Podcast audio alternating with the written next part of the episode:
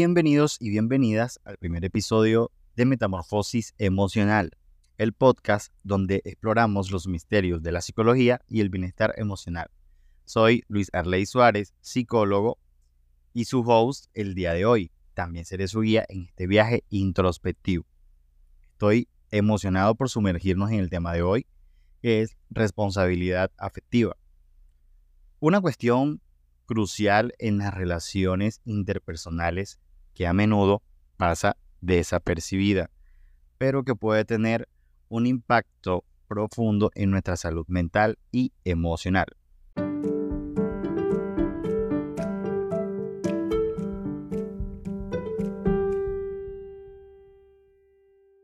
Comenzamos por definir qué es la responsabilidad afectiva. Bueno, en pocas palabras, se trata de ser conscientes y responsables de cómo nuestras acciones y emociones afectan a las demás personas en nuestras relaciones.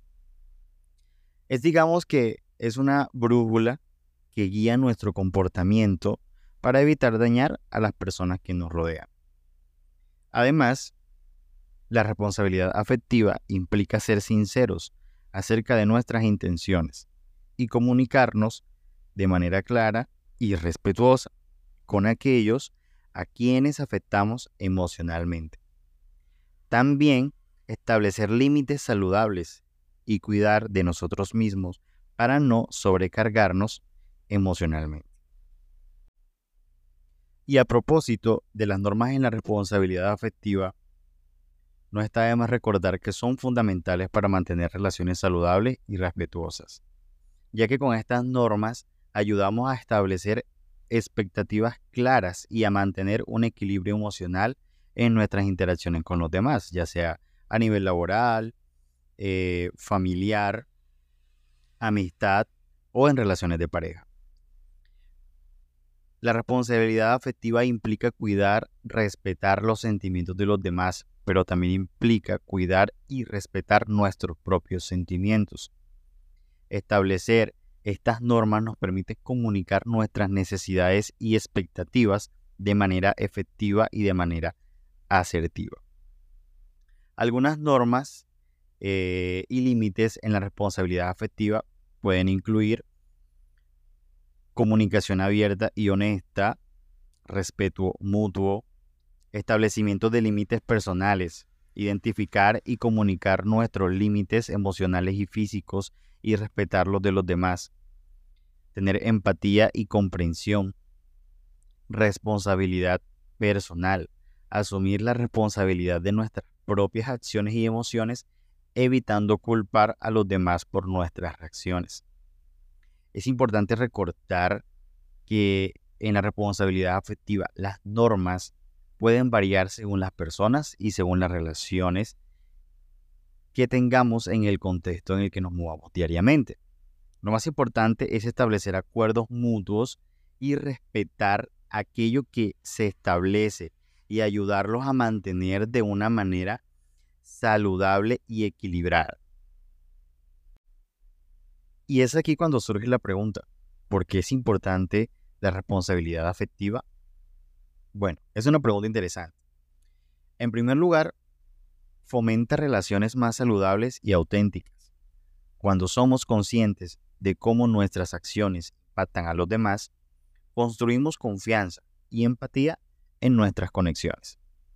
Además, promueve la comunicación abierta y la resolución de conflictos de manera constructiva. Cuando somos responsables de nuestras emociones y comportamientos, podemos abordar los problemas sin culpar ni victimizarnos. Pero, ¿cómo podemos detectar la falta de responsabilidad afectiva en nuestras relaciones? Bueno, una señal común es el patrón de comportamiento egoísta, donde alguien tiende a priorizar sus necesidades y deseos sin tener en cuenta cómo afecta a los demás.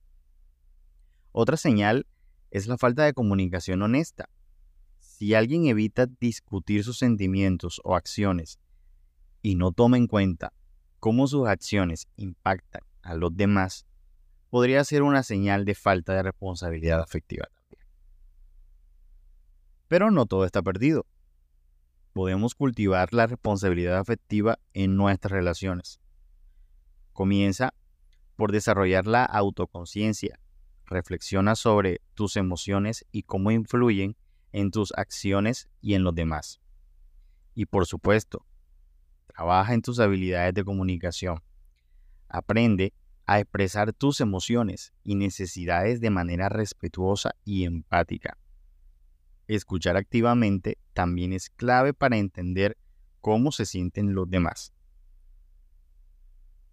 Desde esta perspectiva surge una pregunta muy interesante y es, ¿cómo lidiar con la responsabilidad afectiva en relaciones difíciles, como en el trabajo, pareja o con familiares problemáticos? En esos casos, el enfoque debe ser en establecer límites claros y en la comunicación asertiva. No podemos cambiar a los demás, pero podemos controlar cómo respondemos y cómo nos cuidamos emocionalmente ante estas situaciones. Y ahí lo tienen, queridos oyentes, un vistazo profundo a la responsabilidad afectiva y su impacto en nuestras relaciones. Recuerden, ser responsables de nuestras emociones y acciones no solo mejoran nuestras conexiones, sino que también fortalecen nuestro propio bienestar emocional. Gracias por unirse a este episodio de Metamorfosis Emocional. Espero que hayan encontrado valiosos consejos para aplicar en sus vidas. Nos vemos en el próximo episodio donde exploraremos más terrenos emocionales. Y bueno, también motivarlos a que si conocen a alguien puedan pasar este podcast, este episodio, a sus amigos, a sus familiares, que de pronto necesite escucharlo. La idea es llegar a muchas más personas.